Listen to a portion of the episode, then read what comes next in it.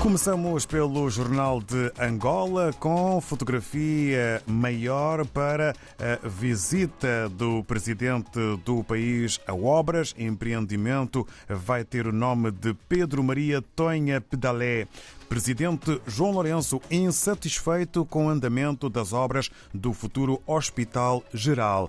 A fotografia capta um dos momentos da visita. Ainda na capa do Jornal de Angola, sobre a reunião de ministros da CPLP, vice-presidente da República defende educação ao serviço da paz e harmonia social. Mudamos para Moçambique, para o país, com a fotografia do aperto de mão entre Filipe Nyusi e o ministro dos Negócios Estrangeiros russo Lavrov.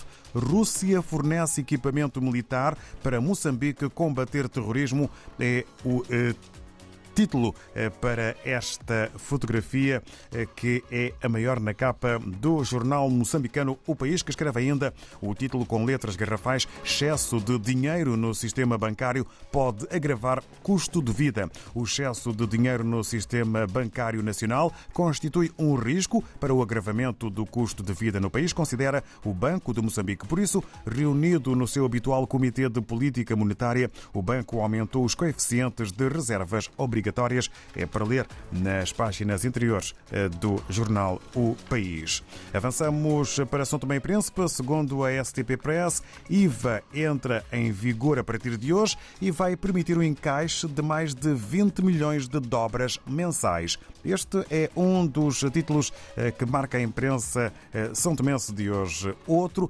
novos membros do Conselho Superior de Imprensa tomaram posse, com destaque fotográfico. No Brasil, eh, temos a Folha de São Paulo, que escreve Câmara de São Paulo aprova revisão do plano diretor em primeiro turno. E um outro título, Lira expõe atrito e Lula tenta conter crise eh, por MP da Esplanada.